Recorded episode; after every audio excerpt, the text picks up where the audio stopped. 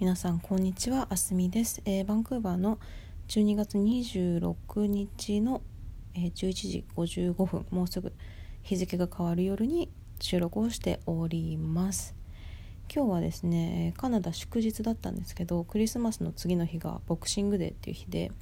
でこの日はあのクリスマスプレゼントを25日に開けた翌日なんで祝日なのか私もちょっと分かんないんですけど、まあ、基本的にはあの大型セールが行われる日で、まあ、クリスマスプレゼントでま買われなかった在庫とかを安売りにしてお店が売るからみんなセールに行くっていうような日だっていうふうには聞いております。まあ、けれどもやっぱり物価上昇の影響とかだったり私も転職してお給料的には厳しかったりしていたのであんまりあのお買い物には行かず。で代わりに友達と前から気になっていたバンクーバーのウクライナ料理のお店があるんですね。バンクーバー周辺に今4店舗ぐらいあるのかな。でそこにまあ前々から気になってたし夜ご飯行こうかっていう風に喋ってたんです。で私があのちょっと遠くに住んでるので友達の家に来てじゃあ出かけようかって言って 電車に乗るためにあのマンションを出たんですよ裏口から。そしたらそのマンションの裏口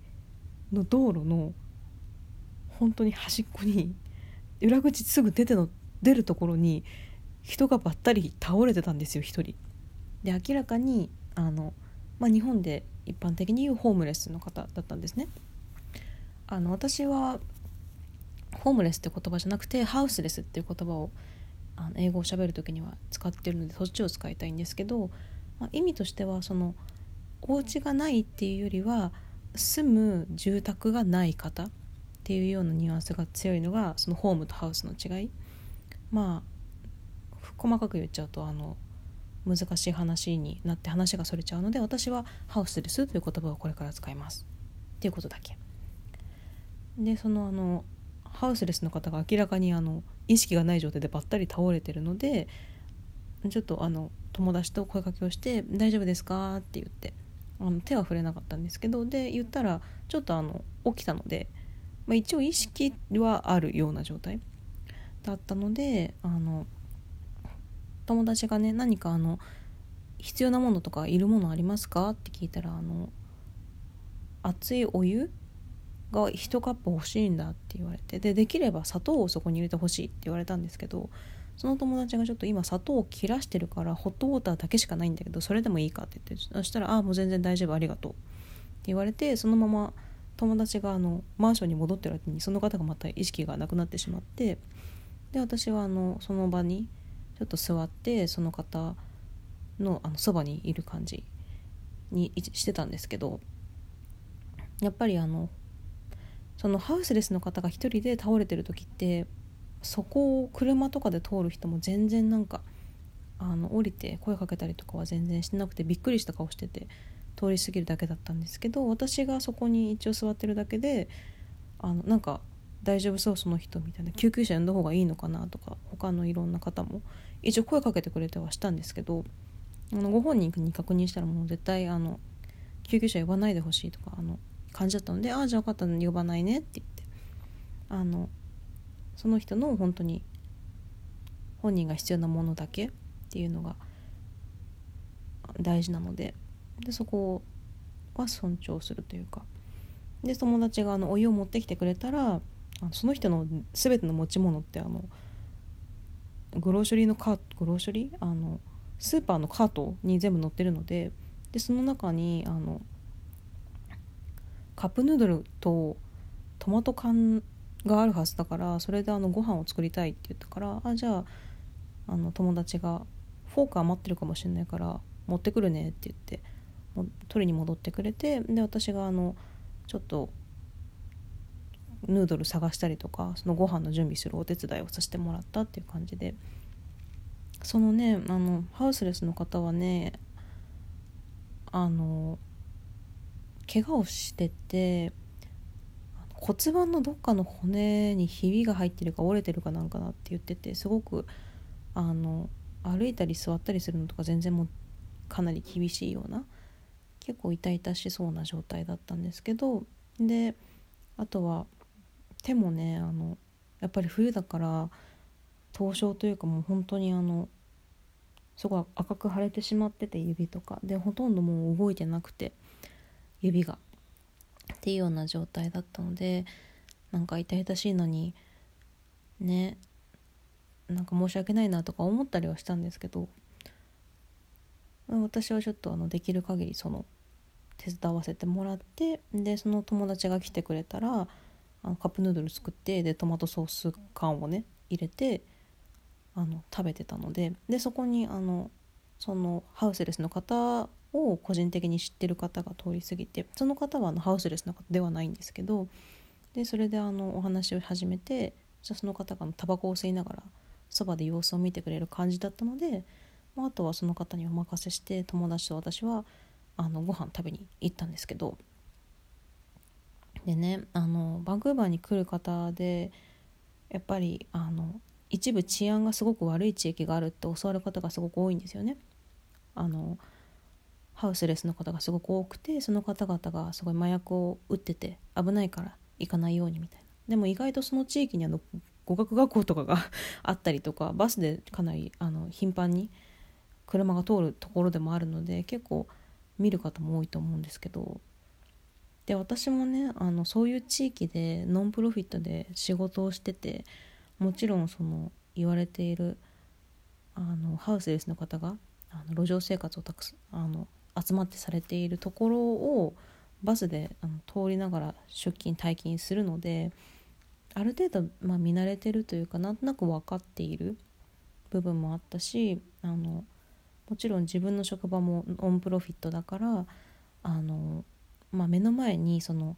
明らかに助けが必要だけど自分が助けてあげられない人がいた時に、まあ、どういうふうにコミュニケーションを取るべきなのかっていうようなトレーニングも年に1回ぐらいやったりするのでその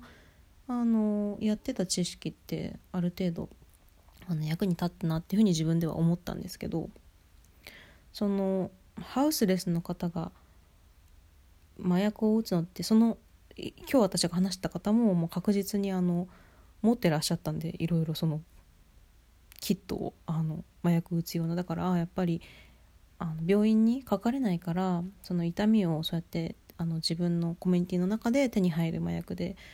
あの打って痛みを緩和したりとかしてるんだなっていうのが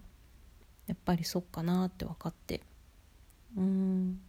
であの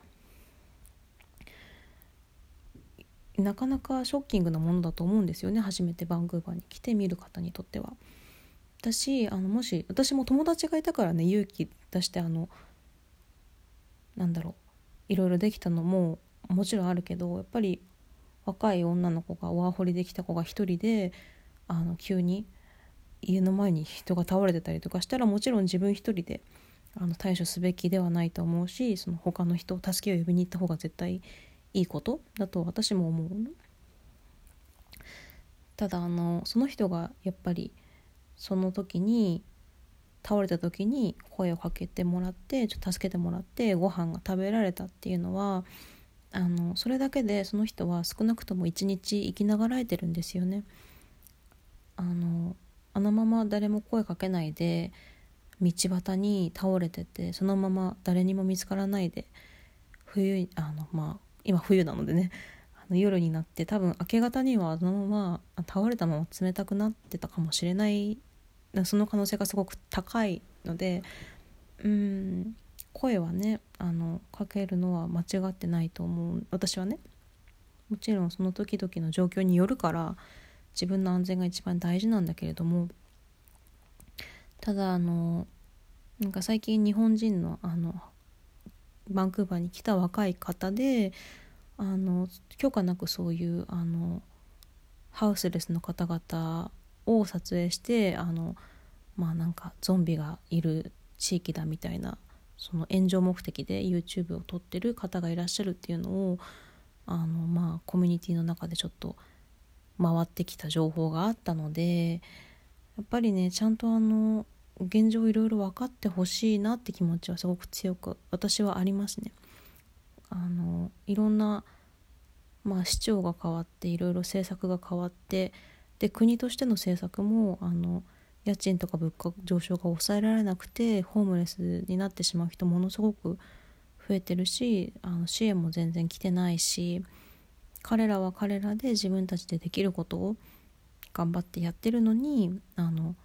警察がね来て全部あのあの心ばかりのね所持品とかも全部取られてしまうようなそういうあの見ててすごく心苦しい状況がたくさんあってそういうあのハウスレスのコミュニティを解散させるために警察が送り込まれてだからその何て言うんだろうホームレスの人たちがたくさんいたコミュニティが解体されつつあることでバンクーバーのいろんな全土にあのハウスレスの方って来てたりするんですよね。あのなんていうかチリチリになっているちっちゃいコミュニティができている。なのであのあの彼らもね人なので異様に見えたりもちろんすごい匂いとかしますけどあの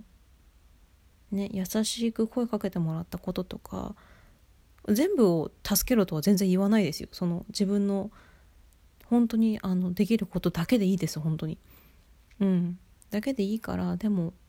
なんかちょっとだけ自分にできることがもし可能であればねあの